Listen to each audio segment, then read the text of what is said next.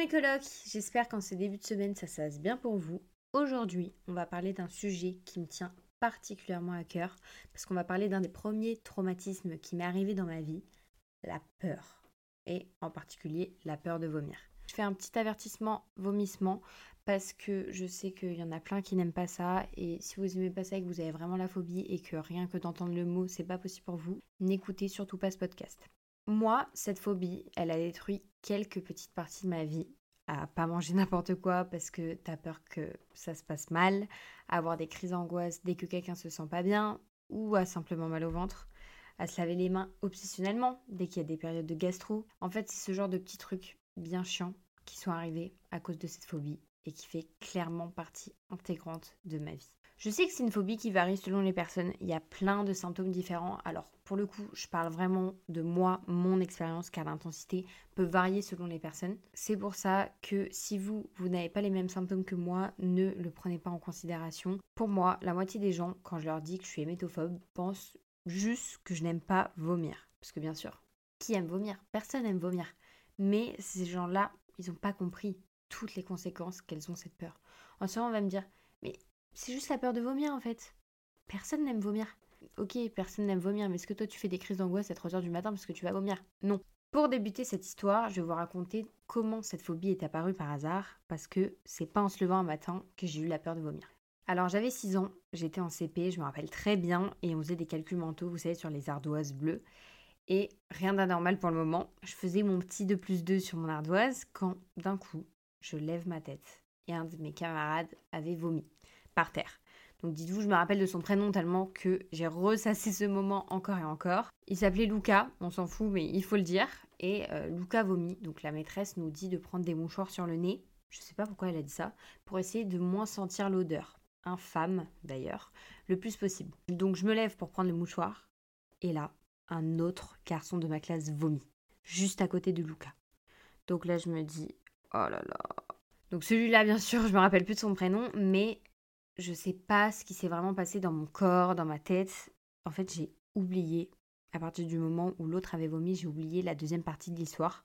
Je sais juste que j'ai dû rentrer en urgence chez moi, ma mère est venue. Et pour des raisons évidentes, j'ai fait des crises d'angoisse en classe. Après cet événement, je ne suis pas retournée à l'école pendant 10-15 jours. Et le pire de tout ça, c'est que je restais plantée devant mes toilettes. À dire à toute ma famille que je vais vomir. En fait, j'étais persuadée qu'à tout moment, j'allais vomir et que mon corps avait besoin de vomir, qu'il devait évacuer et j'étais surtout en fait en crise d'angoisse presque tout le temps. À trembler, à avoir des sueurs chaudes, froides, se sentir compressée. Et en fait, aussi jeune, je me rendais pas trop compte et ma famille non plus. Je pense qu'ils pensaient juste que je faisais une obsession parce que euh, les deux avaient vomi, mais ils pensaient pas que c'était une phobie. Et il se trouve que bah, je mangeais plus que des galettes de riz pendant un mois. Je mettais des suppos pour aller aux toilettes tellement que bah, il n'y avait plus rien dans mon ventre plus rien sortait. Et j'avais un peu comme des tocs, des pensées obsessionnelles, genre avec cette question en boucle. Est-ce que je vais vomir? Est-ce que je vais vomir? Est-ce que si je fais ça, je vais vomir? Est-ce que si je fais ça, je vais vomir? En fait, c'est tout le temps ça, avec la nausée 24 heures sur 24, 7 jours sur 7. Après quelques mois sans vomir, forcément, ça va un peu mieux, ça passait, et j'étais juste angoissée que quelqu'un était malade euh, dès qu'il était à côté de moi. Et j'avais aussi l'impression d'aller un peu mieux. Par contre, dès que quelqu'un vomissait à côté de moi, je devais me boucher les oreilles, sortir de la pièce, aller dehors, parce que c'était vraiment ma hantise sur terre.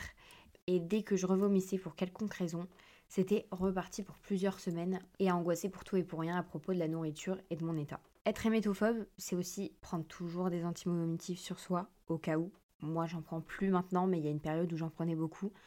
Stresser quand quelqu'un a la gastro, Regardez chaque date de péremption de chaque aliment. Si aujourd'hui c'est plus bon, je ne vais pas le manger, même si je sais que c'est encore mangeable et que voilà, on sait qu'un yaourt on peut le manger encore deux jours. Moi, c'est impossible. Il y a aussi ne pas trop boire en soirée, car on a peur du verre de trop. Dès que je me sens un peu patraque, dès que je sens que ça commence à monter, je me dis oulala, on va redescendre un peu et on va arrêter de boire parce que le but c'est pas du tout de vomir. Donc dans mon cas, c'est par période. Car maintenant, j'arrive à regarder quelqu'un vomir, que ce soit dans les films ou dans la vraie vie. Avec le temps, je trouve que j'ai réussi à combattre plusieurs symptômes petit à petit, même si le chemin a été long, parce que ça fait quand même plus de 10 ans que j'ai cette phobie. Et j'ai l'impression que personne connaît cette phobie alors que c'est l'une des plus répandues. Il est très difficile d'expliquer aux autres la peur irrationnelle, violente, qu'on peut ressentir. C'est une souffrance énorme car ce stress renforce en fait l'impression nauséeuse ou ce stress crée du stress et on car plus on lutte, plus ça se renforce et plus on a envie de vomir. Moi, combien de nuits j'ai passé mes nuits par terre sur le carrelage devant mes toilettes à pleurer, à trembler, tellement j'avais peur en fait. Et rien n'est sorti, rien n'est jamais sorti. J'ai jamais réussi à vomir. Souvent, je réussissais à vomir ces nuits-là, mais il y a des nuits où je stressais rien ne sortait et j'étais juste pas malade, c'était dans ma tête. Mon rêve, ce serait de revivre comme avant, à 100%. Même si je sais qu'il y a bien du chemin depuis, mais c'est dur de guérir et c'est aussi dur d'expliquer pourquoi on a autant peur.